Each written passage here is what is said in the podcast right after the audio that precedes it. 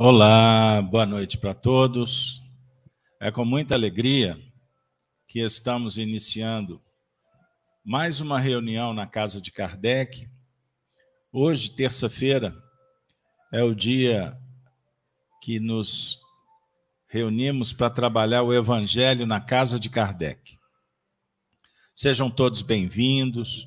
Espero que vocês estejam bem, com saúde, em paz, expectantes, aguardando esse momento em que ele se faça solene, que possamos celebrar mais um encontro, mais um instante com os nossos amigos espirituais, que, sob a tutela de Jesus, conduzem esse projeto. Lembrando que a nossa casa foi fundada no dia 1 de abril do ano de 2008, Portanto, estamos completando agora o 15º aniversário. É, estamos debutando. Olha que legal.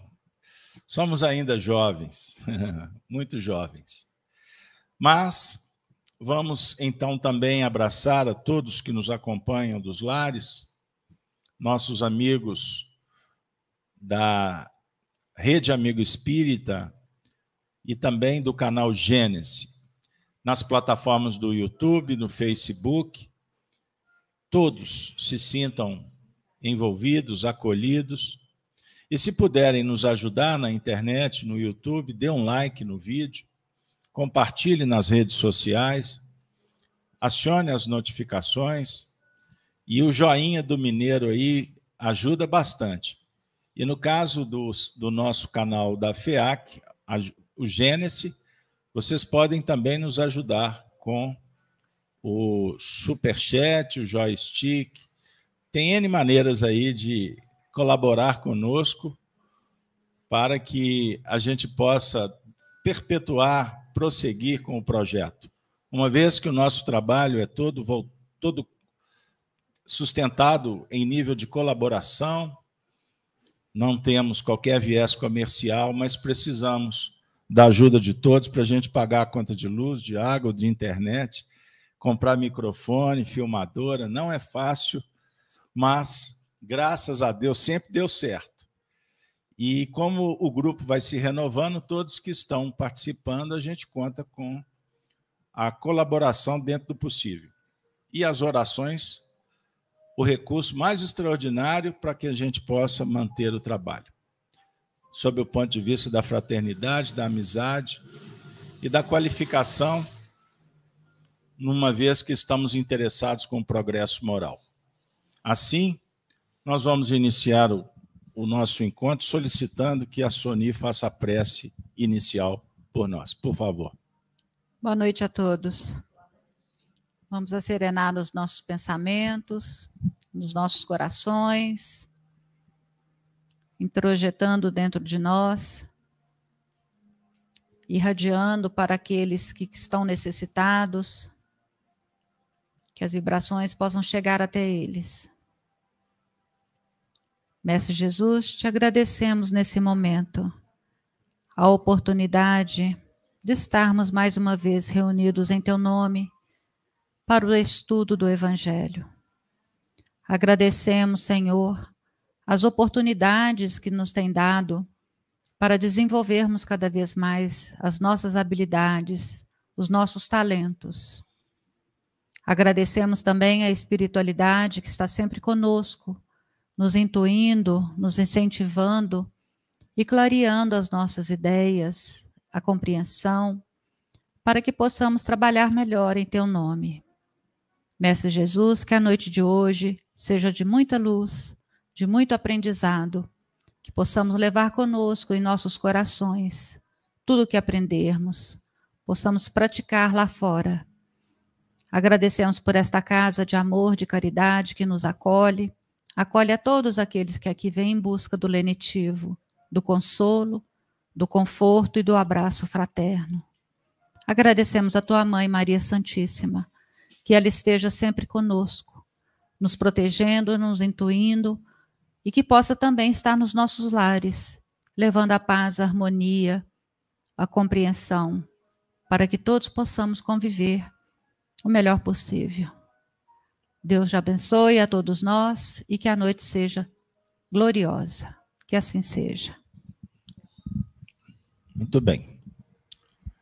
Bom, para quem está chegando agora, sejam bem-vindos. Vocês que estão aqui na casa, os amigos que estão nos lares, em trânsito, você que está na casa do amigo, fazendo a janta. Tem pessoas que fazem a janta acompanhando o evangelho. Não deixe o arroz queimar, por favor. Muito obrigado pelo acolhimento. Espero, como um bom mineiro, visitando os lares, que a gente não faça bagunça, não é? Que a gente possa se comportar como bons garotos. Olha só, rejuvenesci a turma. Mas é isso aí. Bom, tema de hoje: Evangelho na casa de Kardec, é o encontro das terças-feiras. Vamos trabalhar única existência verdadeira. Então, nós vamos agora fazer a leitura, como vocês sabem, o nosso encontro ele é baseado em reflexões em torno do livro Evangelho segundo o Espiritismo. Nós vamos pedir que a Cida faça a leitura do texto. Por favor, Cida, dê a fonte para o pessoal anotar, registrar aí, para que a gente possa acompanhar juntos. Bora lá. Boa noite a todos. A nossa leitura hoje ela é extraída do Evangelho segundo o Espiritismo, de Allan Kardec. Nós vamos trabalhar o capítulo 5, Bem-aventurados os aflitos, no item 22, intitulado Se fosse um homem de bem, teria morrido. Vamos lá. Falando de um homem mau que escapa de um perigo, costumais dizer: se fosse um homem bom, teria morrido. Pois bem, Assim falando, dizeis uma verdade, pois com efeito, muito a miúde, sucede dar Deus a um espírito de progresso ainda incipiente, prova mais longa, do que a um bom que, por prêmio do seu mérito, receberá a graça de ter tão curta quanto possível a sua aprovação. Por conseguinte, quando vos utilizais daquele axioma, não suspeitais de que proferis uma blasfêmia se morre um homem de bem, cujo vizinho é mau homem, logo observais, antes fosse este. Enunciais uma enormidade, porquanto aquele que parte concluiu a sua tarefa, e o que fica talvez não haja principiado a sua.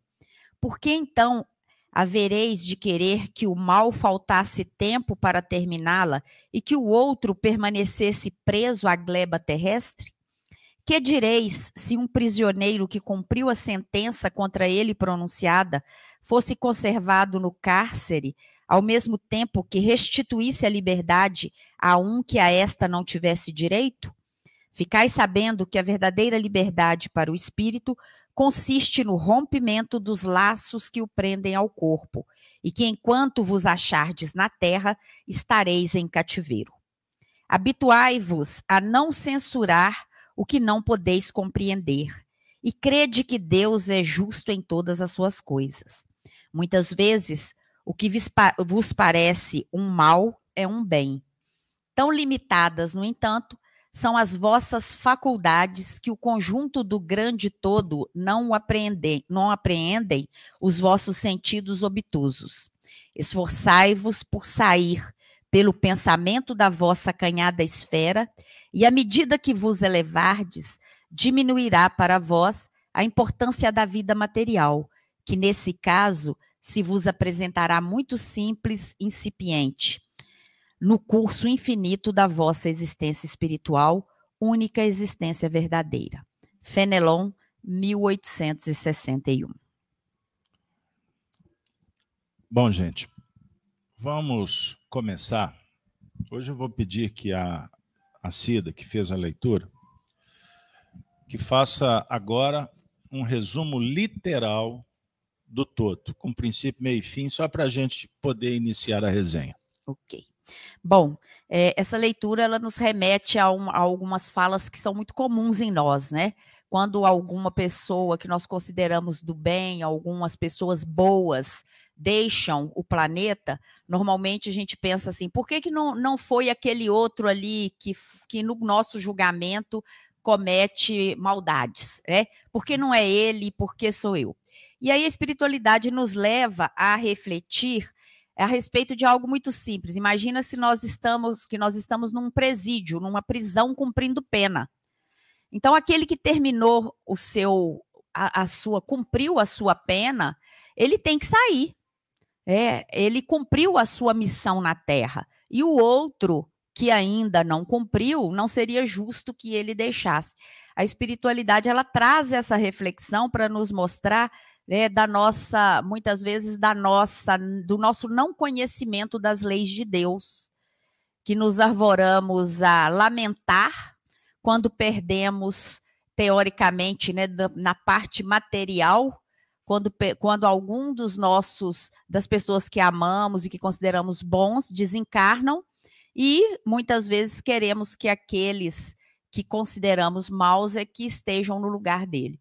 Então há aí uma, uma chamada, um chamamento da nossa atenção com relação a esses julgamentos que a, a espiritualidade que Fenelon chama de blasfêmia, né? É uma blasfêmia quando nós, que não conhecemos as determinações de Deus, a história da espiritualidade, é, lamentamos a partida de pessoas que são consideradas boas entre nós. Muito bem. Muito bem. É, ô Marcelo, vamos começar a resenha daí da ponta esquerda. É, eu queria que você falasse um pouquinho para nós sobre essa questão. Tem uma frase no primeiro parágrafo muito interessante. É sobre o progresso ainda incipiente, que a gente entra no diálogo sobre provas longas ou curtas, ou seja, processos mais complexos, mais demorados, outros que a princípio tem uma conotação de serem mais, mais breves, né? mais é, com respostas mais factíveis, mais constatadas. O que, que você pode trazer para nós como reflexão inicial? Bom, boa noite a todos. Essas essas partidas precoces, né, como o homem de bem, se fosse um homem de bem teria morrido. Né? Então, essa ideia de que as pessoas boas morrem cedo, elas tiveram muita ênfase com Jesus. Jesus foi morto muito jovem, né? Trinta e poucos anos. E fazendo os estudos sobre a doutrina espírita, sobre o evangelho, o Espírito Emmanuel fala que era preciso que fosse assim para que nós não nos tornássemos é, preguiçosos. Imagina, por exemplo, Jesus faz a ressurreição de Lázaro. E foi o último, o último evento de Jesus antes da crucificação de Jerusalém. E precisava que assim fosse, que fosse o último evento porque senão ninguém aceitaria mais a morte. Ia ter uma fila lá na porta da casa de Jesus pedindo para ressuscitar seus mortos, né? Então a gente não iria é, concordar com a morte, a gente iria buscar esse caminho da ressurreição, muito embora Lázaro não estivesse morto, né? Foi uma, uma crise cataléptica Antigamente era muito comum as pessoas que tinham esse tipo de crise entravam ali num estado de quase morte, as funções básicas, elas tinham esse essas crises, eram ex-assassinos, ex-suicidas, que tinham essa questão desse ajuste com os princípios da vida. Então Jesus vitaliza quem estava vivo. Lázaro estava vivo, estava apenas numa crise que já durava alguns dias. E esse tipo de doença, quando a pessoa entra em crise, o coração pulsa muito devagar. Né? Então, só os órgãos aqui do abdômen são banhados pelo sangue e as extremidades não recebem o sangue. Então, é comum que durante essas crises haja uma putrefação das extremidades e que as pessoas imaginem que aquele indivíduo esteja realmente morto. Foi o que aconteceu com Lázaro, né? Então, Jesus vitaliza aquele espírito, ele retoma suas funções e ressurge. Mas deu a ideia de uma ressurreição. Né? E por isso que foi o último ato de Jesus antes da crucificação. Porque seria um grande problema conviver com a morte depois daquela ressurreição de Lázaro. Né? Então, era necessário que Jesus partisse rápido, para que nós não nos acomodássemos aos milagres, às curas, às multiplicações de pães. Ele veio, deu o seu recado, e foi, para que nós pudéssemos nos movimentar. Né?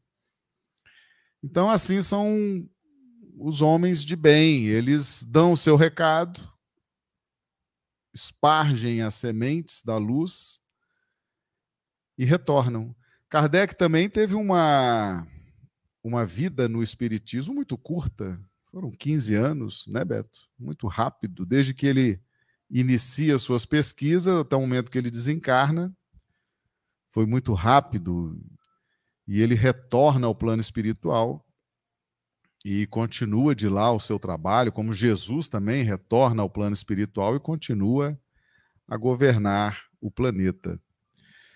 Então, esses homens dessa qualidade, eles, eles não têm necessidade de estar aqui na Terra. Né? Eles vêm, dão o seu recado, cumprem a sua missão e retornam ao plano espiritual. Aqui é lugar do pessoal complicado, né? A vida longa aqui é para a turma que precisa realmente viver muito, né? Para aprender. É, são as muitas experiências, muitas questões que precisam ser aprendidas. A encarnação é uma grande oportunidade de aprendizado a fila para reencarnar está muito grande. Né? Hoje tem milhões de espíritos querendo reencarnar, não acha pai e mãe que queira. Né? Ainda mais agora que o aborto está voltando, para reencarnar vai ser uma luta, né? Vai ser uma luta.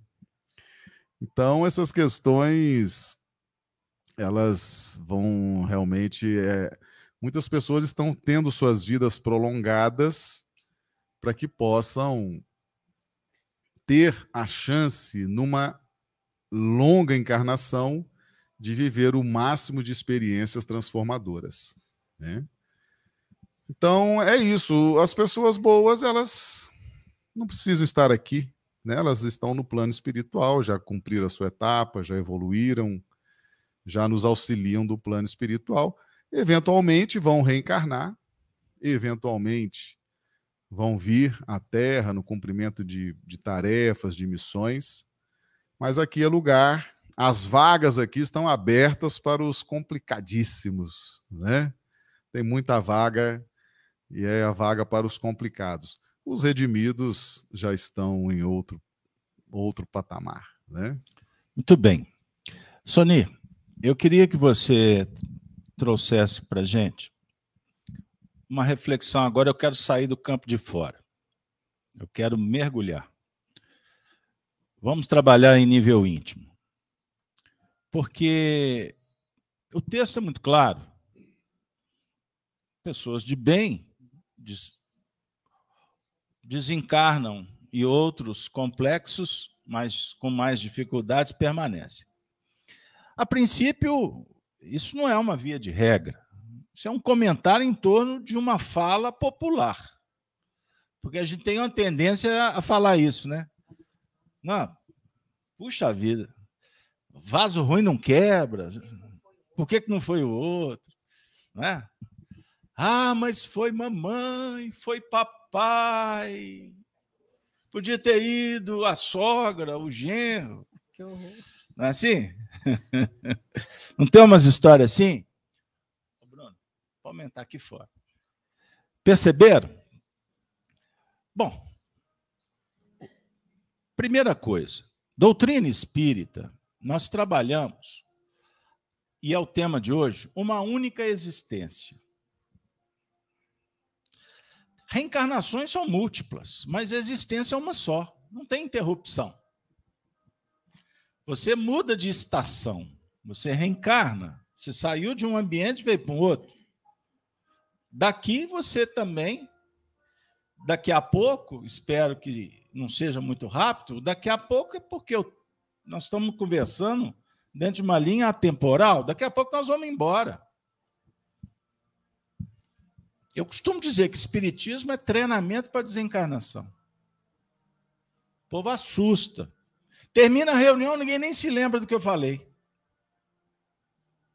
Então é necessário que repita.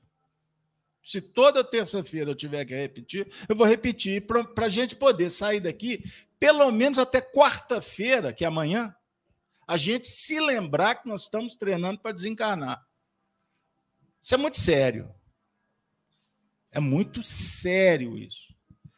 Porque o sofrimento está na razão direta da incompreensão, da ignorância quanto aos valores do espírito. Isso é fato. Doutrina espírita esquadrinha, cartografa, explica toda hora sobre isso. E a gente está aqui há anos e anos e anos sofrendo, reclamando, vítima. É o vitimismo. O tempo todo. O problema está lá fora, o problema é o outro, o problema é o sistema. Isso é um atestado de infantilidade espiritual. Me desculpe, eu não quero ser desagradável porque eu tenho que acolhê-los bem. Mas eu prefiro que você fique incomodado do que alguém aqui dar um tapinha nas suas costas para dizer que está tudo muito bem, que não está. E por isso que eu vim aqui. Aqui é hospital. Aqui é uma clínica de recuperação. Aqui também é uma escola. E é uma escola que recebe alunos de diversos cursos, de diversas faixas evolutivas. Então a mensagem ela não é fulanista, ela não é pessoal. A mensagem é para todos, cada um recolhe conforme tem a condição de recolher. Mas Soni, sob ponto de vista íntimo, nós também podemos dizer que existem experiências que são mais longas. Existem relações que são mais breves. Nós estamos na reencarnação aí com desafios que alguns já se resolveram, você nem se lembra. Tem outros que estão no meio do caminho. Outros você não consegue nem ver quando vai terminar. Não é assim? Então. É, essa questão do desencarne a gente sempre questiona muito. Todos os tipos de desencarne. Nós nunca vamos aceitar, entre aspas a não ser nós que estamos aqui estudando nesse momento.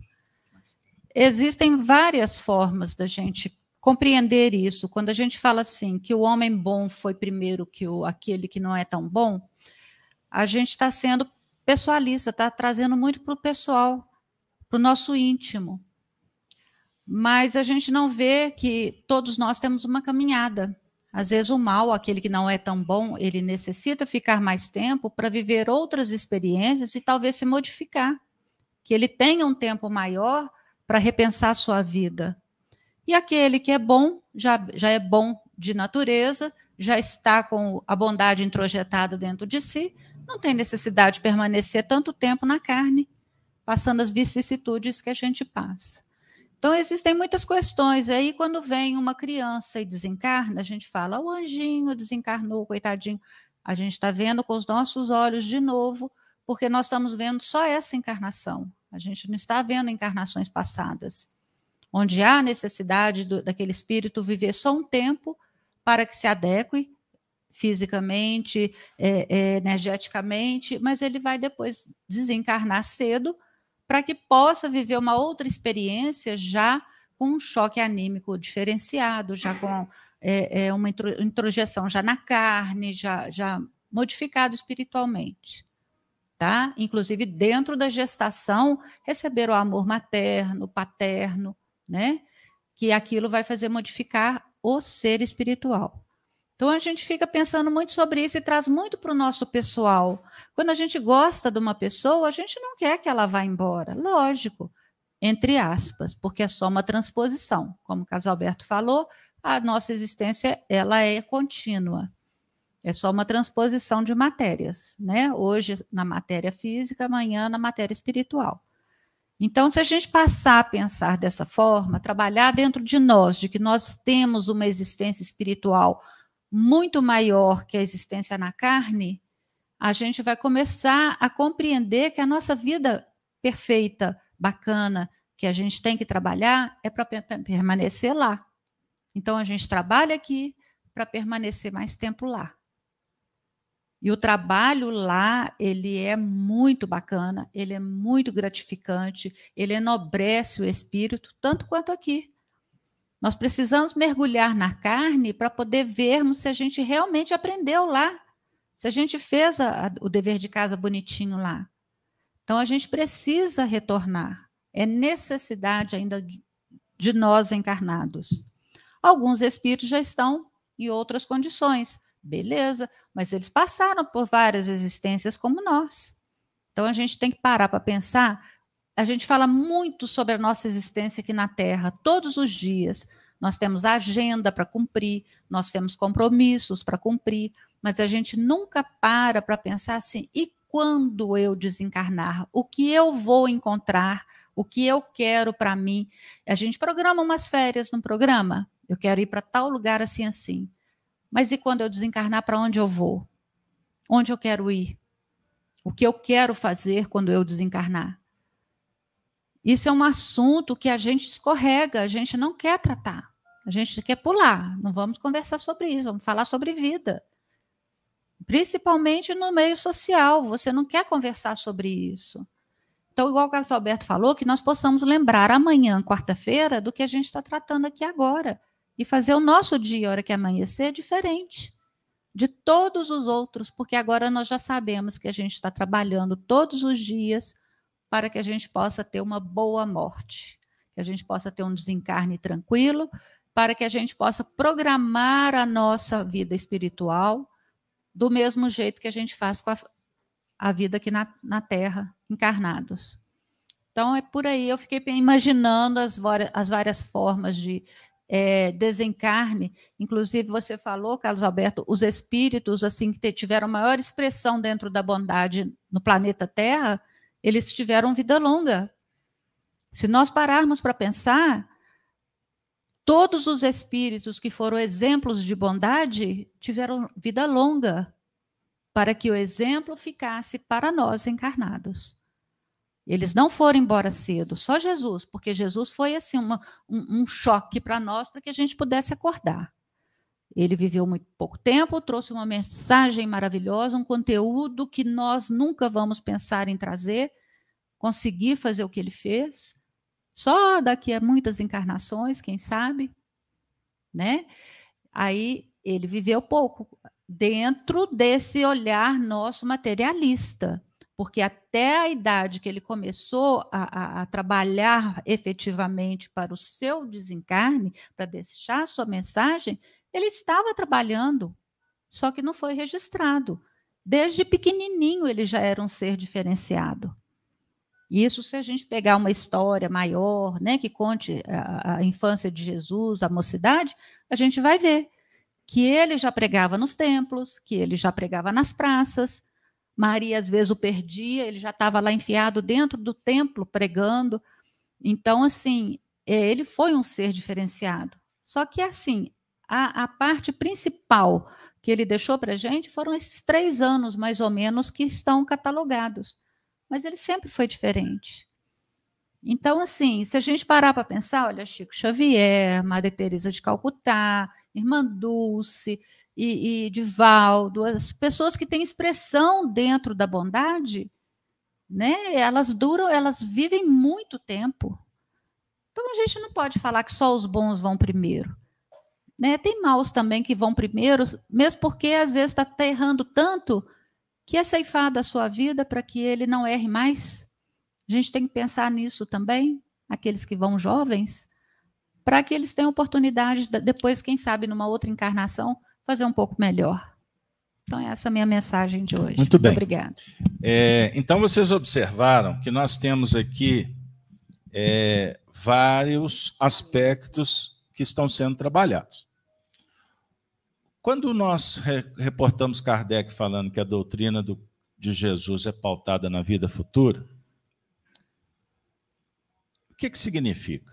Dentre tantas questões, que, que a nossa visão temporal dos fatos é, já nos coloca diante de um de muitos limites. Porque o que é o tempo? Que é o tempo? O tempo, na verdade, é uma medição humana. O tempo, é, ele caracteriza é, uma cronologia em função de uma escolha. Então a gente pode entrar aí em muitas sendas. Eu vou fazer um paralelo com a física quântica ou a relatividade. Todo pensamento gera um evento. Todo evento vai se caracterizar por aspectos de tempo, espaço e energia. Pense nisso.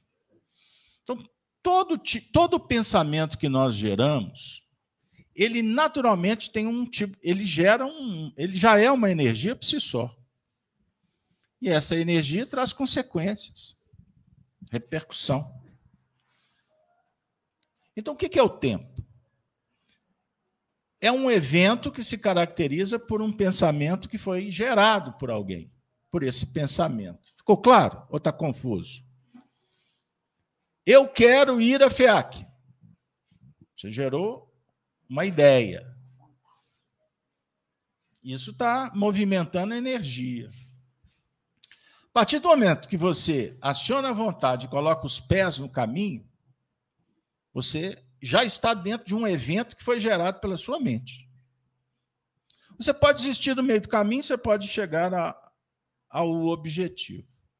A sua vinda na, na FEAC é um evento que traz repercussões. Repercussão no espaço e no tempo. Você se desconectou de um outro ambiente, de outra convivência, para se vincular a um outro mundo, certo? De acordo com a sua escolha, você vai recolher, então, conforme o que você pediu, buscou, e a vida vai te devolver. Então, tudo que chega para nós é nosso. Não existe bala perdida. Não existe bala perdida. Tudo que chegou no seu endereço chegou certo. Não tem correspondência errada. Perceberam? Da mesma forma que a vida, ela só tira o que não é nosso. Lembre-se disso. A vida só tira o que não é nosso. A vida tirou um ente querido da minha convivência. Significa que esse ente não é seu. Você convivia com aquela pessoa. Ou você acha que você é dono do seu filho? Você é dono da sua esposa, do seu marido? Você não é dono de nada, a não ser dos seus valores e dos seus princípios, das suas experiências. Lembra-te disso. Porque só pensando assim a gente já começa a se desprender, a renunciar. Tem muita gente sofrendo por conta do apego. Apego. É apegado a livro, a bens, a pessoas. É apegado porque ele se matriculou numa escola ilusória, porque a relação ela representa oportunidade para o aprendizado de quem está envolvido na relação. Mas essa relação é transitória. Que, que, que é uma relação de alguns anos ou de algumas décadas? Passa rápido. Você acha que não vai acabar? Quem sabe já acabou? Já perdeu o sentido. O mundo materialista vai dizer: troca, muda de roupa. Não tem responsabilidade nenhuma com família, com o mundo materialista. Vai dizer isso. Não é o que eu estou falando. Eu estou falando que nós precisamos de valorizar as relações, as experiências, mas sabendo que elas são temporais. Elas são fruto de uma escolha, têm o prazo de validade, e nós precisamos de estar sempre preparado para desenvolver uma virtude chamada adequação. Isso é virtude. Se adequar. Seja sal da terra, disse Jesus. Sal é para temperar, só para dar uma ideia. Comida não pode ter menos ou mais. Tem que ter a medida correta. Certo? Com isso, eu estou apenas fazendo um ajuste didático nas falas, para que a gente não leve no pé da letra. Não significa que uma pessoa boa vai viver pouco tempo ou muito tempo. Não é isso. Ou uma pessoa má. Não. Cada um tem um programa divino que pode ter uma configuração de mais ou menos, porque não é pronto aquilo ali fechado. O pacotinho perfeito não existe. O software sublime não existe. Mas vamos imaginar que você tem ali um compromisso de estar do lado de alguém durante 30, 40 anos. Esse prazo pode ser diminuído ou estendido, de acordo com as escolhas, de acordo com as provas, com as necessidades. Entenderam o que eu quero dizer? Da mesma forma, eu posso ter uma programação, como a Sony falou, de ter X anos de vida, mas eu começo a presepar demais a espiritualidade. Olha, melhor tirar. Vamos diminuir o processo aí, porque senão vai piorar. Como tem, por exemplo, as extensões, né, as moratórias. Estende porque está indo bem. Para pegar esse pique de novo, pode ser que demore muitas encarnações. Então, vai que eu estou te vendo. Você está indo bem. O Chico tinha programação de desencarnar em 2001. Não, peraí, mais um ano para você. Ainda não. Está dando repercussão positiva. Já era missionário. Ele ficar no hospital velhinho mais um ano ia alterar o preço do euro em nada. Pegaram aí? Entenderam o que eu estou dizendo? Bem-aventurado quem aproveita a oportunidade, que tenha longevidade. Está lá o indivíduo no hospital. Tomara que morre. Não, mas ele não pode morrer, é meu pai. Tem quem está torcendo para ir, tem outro que está torcendo para ficar.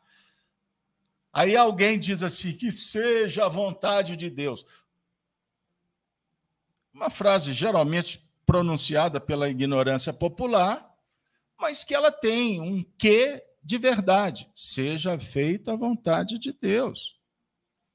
Ah, mas ele está sofrendo. Quem te disse? Você tem medidor de dor? Você tem esse equipamento? Você sabe a necessidade do indivíduo? Deus não é injusto, porque se ele fosse injusto, não nasceria uma criança com AIDS, porque herdou dos pais irresponsáveis. Não, a criança não é vítima. A criança tem um quê de complicação naquele setor. Da mesma forma, as doenças congênitas. Da mesma forma. Entendam o que é responsabilidade e o comportamento que gera repercussões na intimidade, na vida de terceiros, de filhos, de parentes, de pessoas da comunidade. Entenderam? Bom, dito isso, eu quero ainda apertar, porque eu tentei, mas ainda não tinha chegado a hora, vai chegar agora. Eu quero, Cida, que você comente essa frase, unicamente essa frase. O que vos parece um mal é um bem. Muito bem. Bom, em primeiro lugar, é, a doutrina espírita, ela nos faz mexer nas nossas caixinhas, né? as nossas certezas, ela nos convida ao raciocínio o tempo todo. Então, o que parece para nós um mal é um bem. essa frase de que se fosse um homem de bem teria morrido, é exatamente para nos fazer pensar o seguinte: que muitas vezes nós temos a morte numa conotação negativa. E não é bem isso que o espírito de Fenelon está nos trazendo. Ele está nos mostrando o seguinte: que nós somos espíritos eternos, como Carlos Alberto deixou muito claro aqui. Nós somos, nós temos uma única vida, uma vida eterna. E essa vida, nesta vida nós trocamos de roupas várias vezes. Então, nesse momento, a gente tem uma reflexão bem interessante, que é sobre o que, que nós colocamos na nossa prateleira como valor. Quais são os nossos valores? Se nós estamos apegados à matéria, muito provavelmente nós vamos lamentar, como o Carlos Alberto acabou de falar, é, lamentar e até julgar, achar que Deus é injusto quando uma criança quando alguém mais jovem ou quando alguém que está num labor, né, num trabalho do bem, no bem, desencarna. O que a espiritualidade está nos dizendo é bem diferente disso. Porque assim como nós precisamos e nós temos essa oportunidade na Terra, é, as, os espíritos que ainda vagueiam na ignorância precisam da oportunidade no planeta para endireitar as suas veredas. Então, se eles não vão, se eles não morrem na carne, significa dizer que é que a espiritualidade que Deus, na sua infinita justiça e bondade, está permitindo que esse espírito permaneça mais tempo no planeta e possa assim ter mais oportunidades de perceber os seus equívocos. Então, isso, é, é, eu gosto muito dessa fé raciocinada, sabe, Beto? Porque a gente é obrigado a sair das nossas caixinhas. A morte é negativa? Não. Não é isso que o Espírito está falando. O homem bom vai, vai morrer e isso é, tem que lamentar? Não. Cada um de nós tem um planejamento no planeta. E quando encerramos com maestria, né, com dignidade a nossa tarefa aqui, o desencarne é uma premiação, porque nós vamos voltar para a nossa verdadeira pátria, que é a pátria espiritual. E dar oportunidades, como o Marcelo acabou também de dizer, para que outros espíritos possam chegar ao planeta e também estudar neste educandário, e também espiar nessa penitenciária, e também se curar neste hospital. É, porque muitos de nós, a grande maioria de nós, ainda precisa ser educado, ainda precisa ser punido e ainda precisa ser medicado. E é aqui na matéria, na dor do dia a dia, é que nós vamos depurando as nossas imperfeições. Mas principalmente, sabe, Beto, eu acho que essa lição, ela tem que nos trazer uma abertura de campo mental, para a gente sair do lugar comum, sair das lamentações, porque quando o Espírito fala, olha, é, quando você fala isso, você está fazendo uma blasfêmia, não é uma frase qualquer, está dizendo, olha, vamos repensar os valores que damos à vida material e à vida espiritual. Quais são os nossos os apegos materiais e os apegos espirituais? Então, passa muito por essa reflexão. Durante o tempo que todos falavam, isso vinha muito forte aí é, é, em minha memória, em minha mente, é, nessa necessidade que temos de modificar é, e repensar as nossas certezas, é, as nossas certezas, e começarmos a pensar com o coração, com o sentimento, pensarmos como espíritos, com responsabilidades, em, como encarnados também.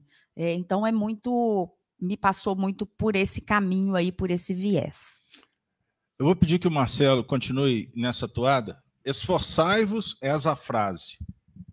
Esforçai-vos por sair, pelo pensamento da vossa acanhada esfera, e à medida que vos elevardes, diminuirá para vós a importância da vida material. Bom, é, existe um outro aspecto também. A matéria nos torna vamos dizer assim, refratários ao bem. Né? E nós matamos o bem, nós matamos o homem de bem. Tem um sentido filosófico nessa passagem muito interessante. Quando nós, nós tivemos a, a parábola de Adão e Eva, Caim e Abel, Caim era o fruto da, das dificuldades de Adão e Eva. É a consequência daquelas dificuldades. Mas vem Abel. Abel é a misericórdia divina. É a presença do bom homem perto do homem mau, para que o bom aconselhe, oriente, ajude, ampare. Então essa história de Caim e Abel, ela nos mostra o quanto é difícil o mal conviver com o bom.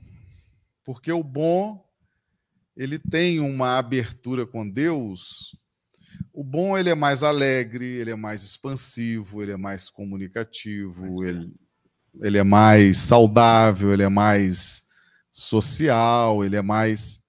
E o mal não suporta isso. O mal é invejoso, o mal é pequeno, o mal é mesquinho, né? Então o mal não suporta conviver com o bom. Então o que, que o mal faz? Ele mata o bom né? A presença da bondade, a presença da conexão com o divino incomoda muito o mal. Então ele mata. Ele mata, mas não é no sentido de assassinar. Quando a gente pega lá os dez mandamentos e fala não matarás, matar tem vários sentidos. Por exemplo, tem gente que está matando a aula hoje. Era para estar tá aqui na FEAC e não veio. Está matando a aula. Tem gente que está tá matando o jantar. Era para estar tá no jantar com os amigos, está matando. Então, o matar no sentido de. Não é de assassinar, tirar a vida corporal do outro. O matar do evangelho é um sentido muito amplo. Então, quando Caim mata Abel, embora possa parecer um assassinato, né, para criar uma imagem forte, mas é a nossa capacidade de não tolerar os bons, não tolerar a força dos bons, a luz dos bons, o conselho dos bons, a presença dos bons. E é também a capacidade da gente matar as chamas de bondade que vão surgindo dentro de nós. A gente, às vezes, se permite insights de bondade, mas aí a gente pensa logo assim: não, eu não estou me conhecendo, eu não sou isso. Não, eu sou conhecido por pela minha combatividade, né? Se pisar no meu calo, vai ter problema. Esse sou eu. Eu não sou esse homem fraco que perdoa, que abraça, que acolhe. Não, isso, isso é uma fraqueza. E aí eu começo a matar né? Eu estou vindo à casa espírita, estou recebendo esses influxos, eles estão surgindo dentro de mim, mas eu mato, eu mato. Então, essa reflexão do, da morte do homem de bem, ela é uma, ela é uma reflexão muito, muito ampla, né, que merece aí a nossa, a nossa atenção, porque o matar que o evangelho, que a doutrina espírita nos propõe, não é o assassinato. É um matar muito mais amplo. Matar é, é, é um conceito que merece o nosso estudo na amplitude filosófica desse conceito. Se a gente restringir o matar ao assassinato físico, a gente não vai colher a grandeza espiritual desse conceito, desse ensinamento. Né? Então a gente precisa ampliar. É igual o conceito de adultério. O adultério não é o adultério do marido com a mulher, o adultério físico. O adultério, se a gente restringir só por esse lado, a gente perde a amplitude. O adulterar é enganar. Né? enganar a si próprio, enganar ao próximo, é, modificar a verdade, Agir contra a natureza. agir contra a natureza, né? Então, esses conceitos do evangelho, eles são muito amplos. Então, quando vem essa proposta de matar o homem de bem, é uma proposta que a gente precisa refletir. Será que nós não estamos sufocando a bondade dentro de nós? Sufocando essa expansão espiritual dentro de nós, em nome de outros valores materialistas, né? Muito bem. Vocês estão vendo que abacaxi que está na mão da gente descascar aqui na frente? Porque são temas que permeiam o nosso dia a dia.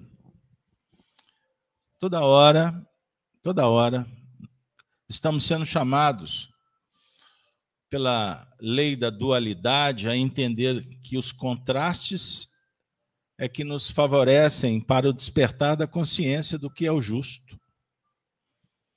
Imagina se tudo fosse da mesma cor, se todo mundo pensasse igual. Não teria contrastes.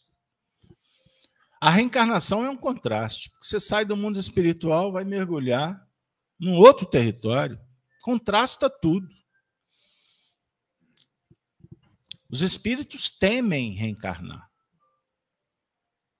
Aqui temos espíritos que estão em curso aprofundado para reencarnar. E por isso que eles estão aqui convivendo conosco. Para adquirir coragem. Adquirir aceitação. Imagina uma criança que está sendo aproximada de uma mãe para reencarnar. Ela precisa do acolhimento. Sabiam disso? Vocês já imaginaram quantas reencarnações começam com as mães expulsando a criança antes mesmo dela ter sido concebida? E quando concebida? Vocês estão entendendo a gravidade do tema? Marcelo falou sobre matar oportunidades, matar a si mesmo, matar esperança. Por vaidade, por egoísmo, nós matamos e fechamos as próprias oportunidades que a providência divina nos concede. Por vaidade, você quer que o outro faça o que você acha que é o certo. Quem te disse que isso é o certo para o outro? Ele está no. Como é que fala, Cida? Outra vibe? Da nossa época, não. Não é não?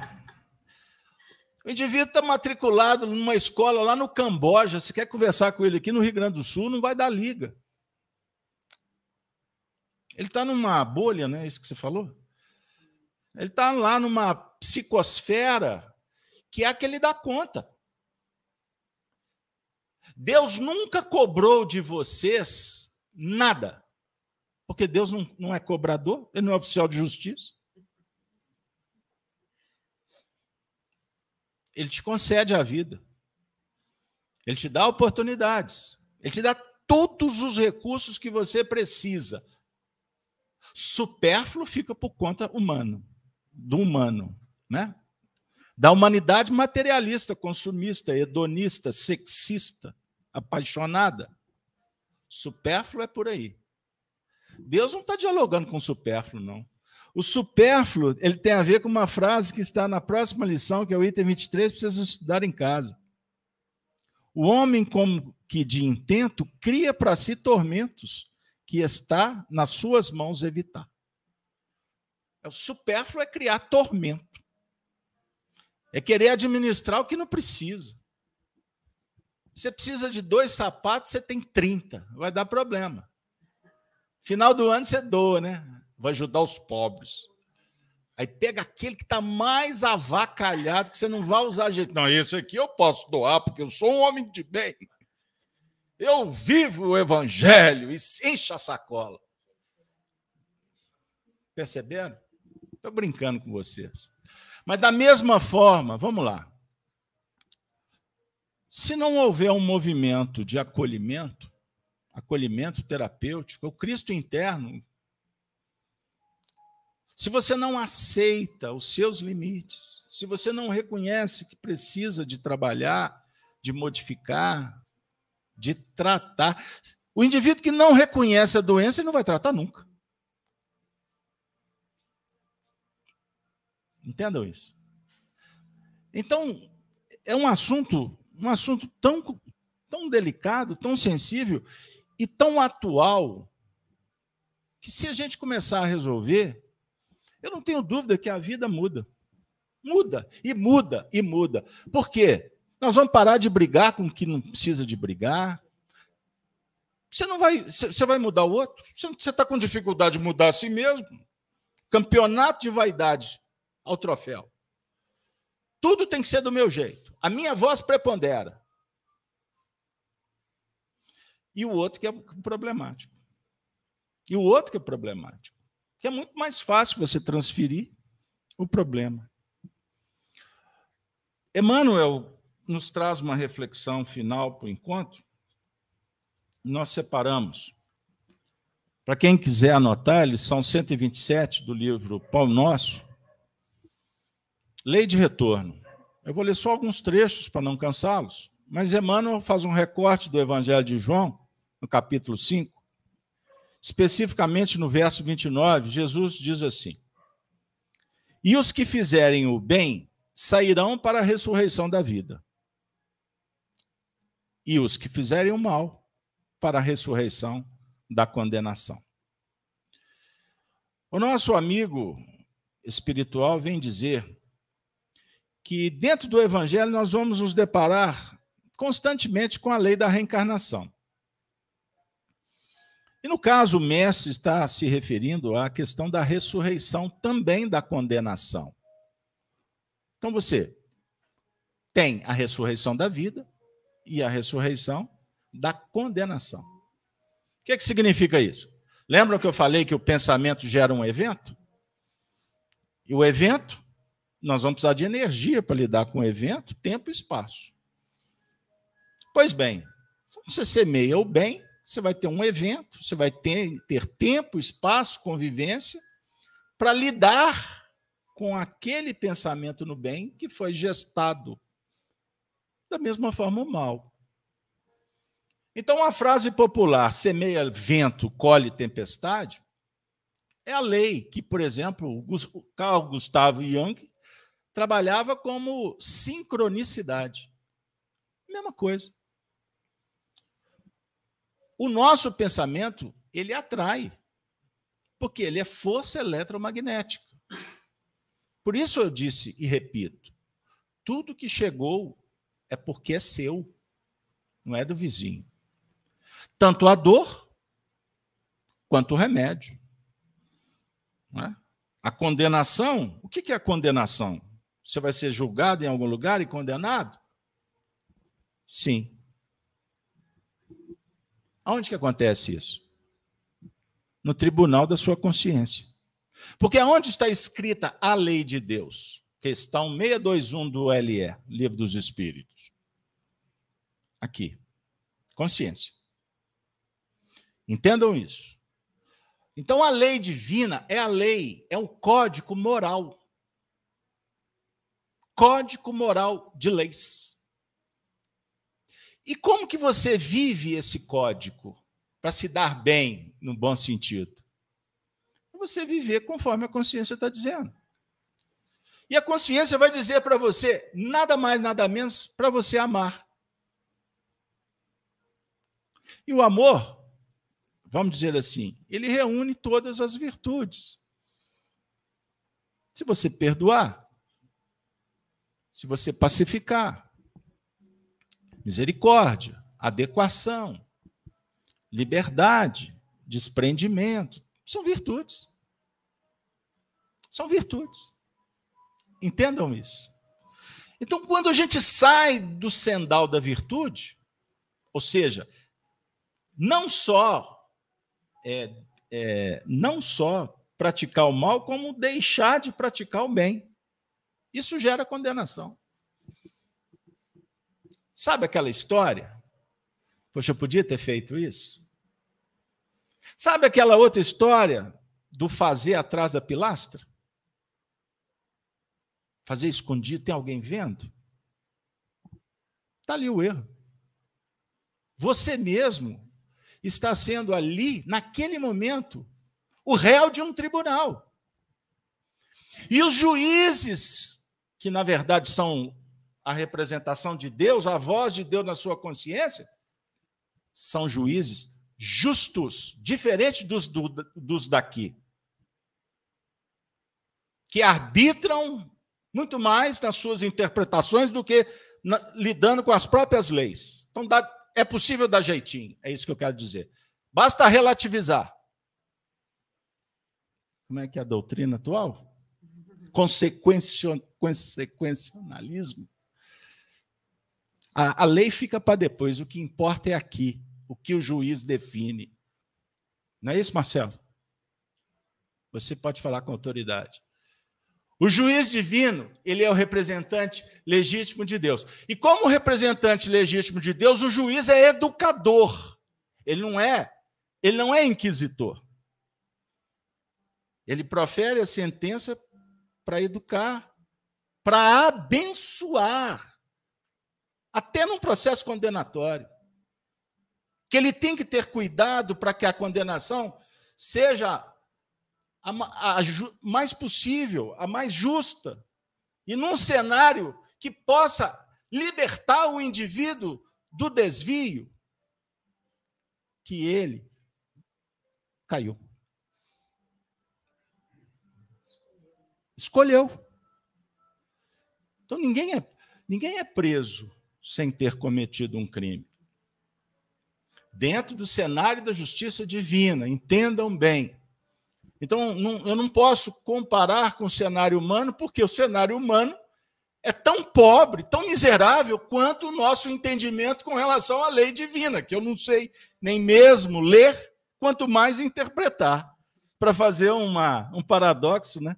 ou um paralelo com o diálogo de Jesus com o jovem que perguntou como fazer para herdar o reino dos céus.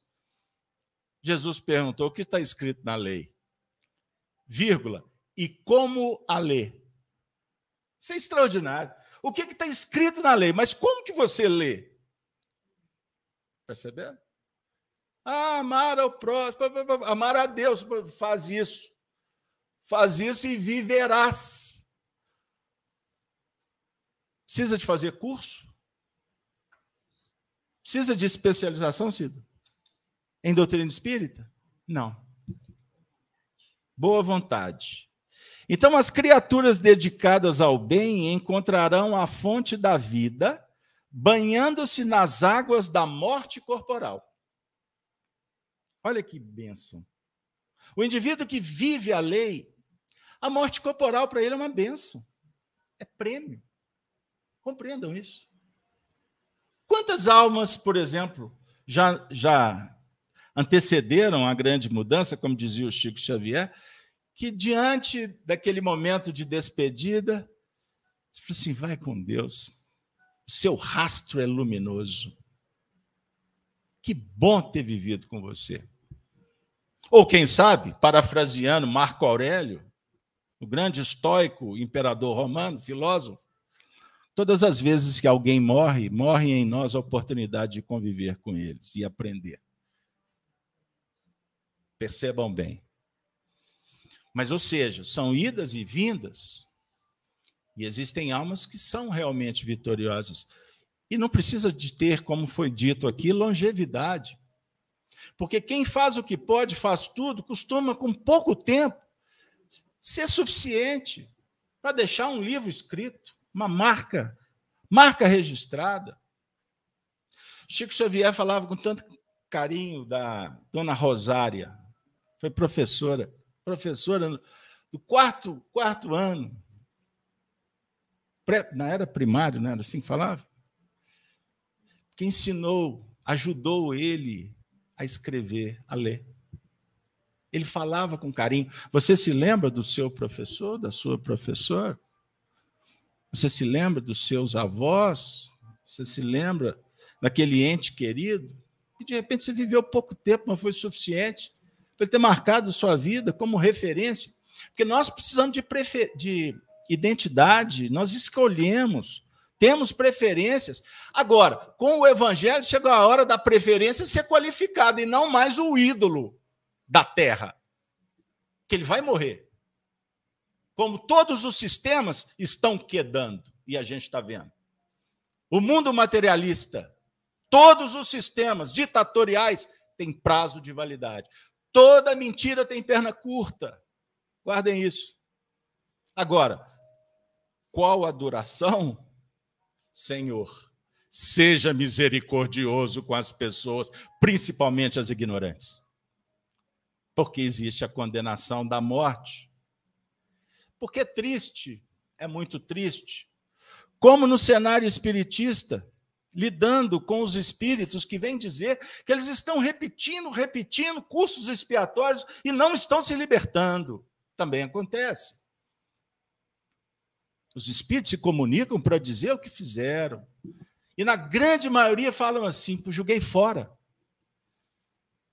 Joguei fora a encarnação. Olha o que, que virou meu filho. Olha o exemplo que eu dei para minha filha. Olha o que eu fiz da minha mulher. Olha o que o traste que está o meu esposo por minha responsabilidade.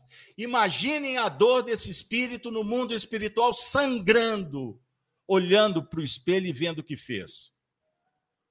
Perceberam, gente? O que é brincar de viver, como dizia o Guilherme Arantes? É um brincar de viver?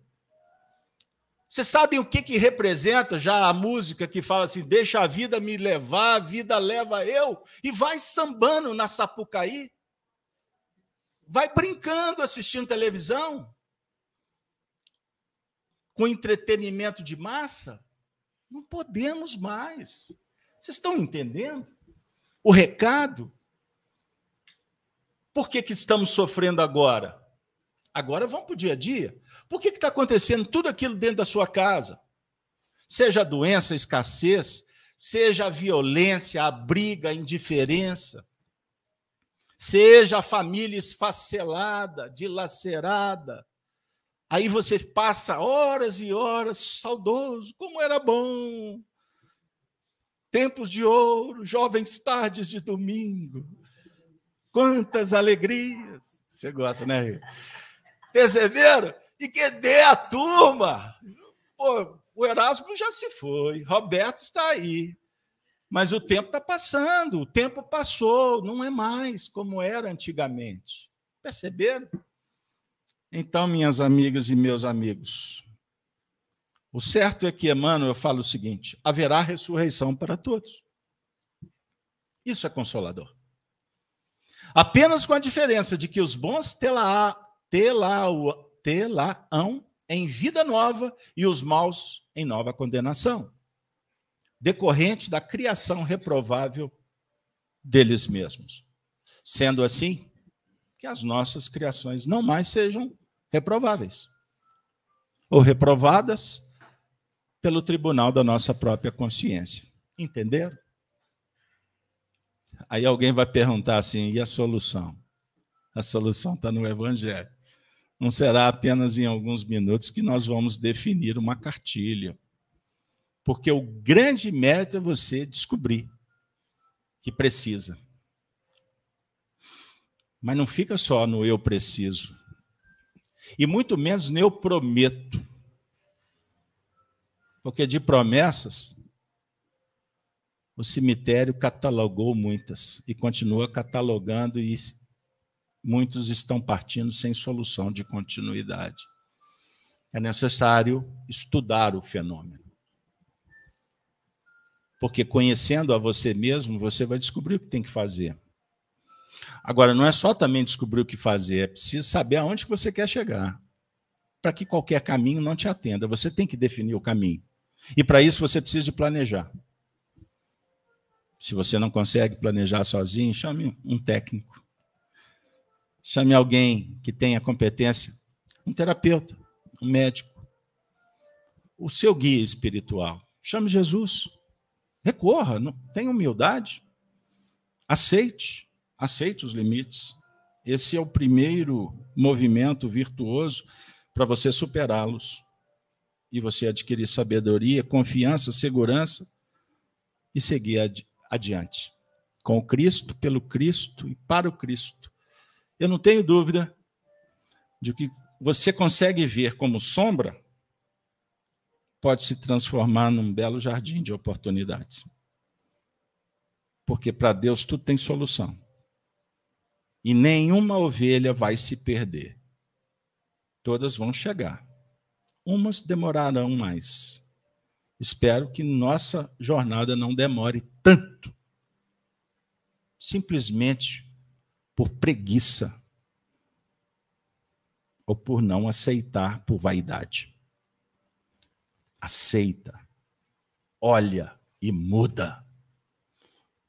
Porque existe, como diz Emmanuel, uma lei inderrogável no, no universo a lei de mudança.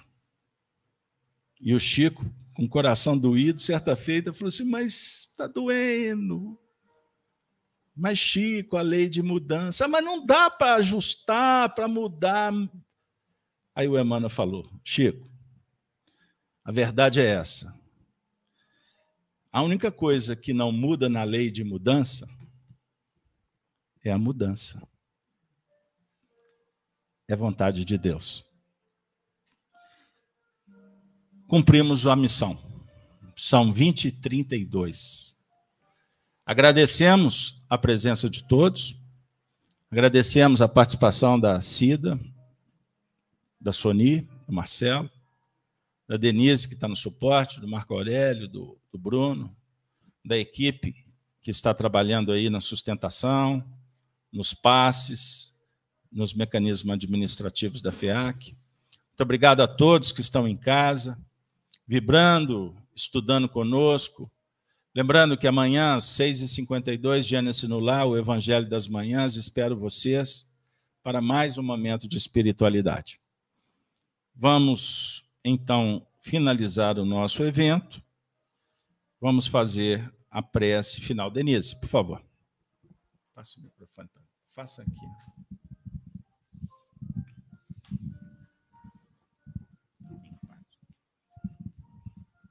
Com o nosso coração cheio de alegria e de paz, vamos agradecer a Jesus pela oportunidade que tivemos esta noite de conhecer um pouco mais sobre nós mesmos, entendendo os nossos sentimentos, trabalhando os nossos pensamentos para modificarmos a nossa atitude perante a nós mesmos e perante os outros no caminhar da vida.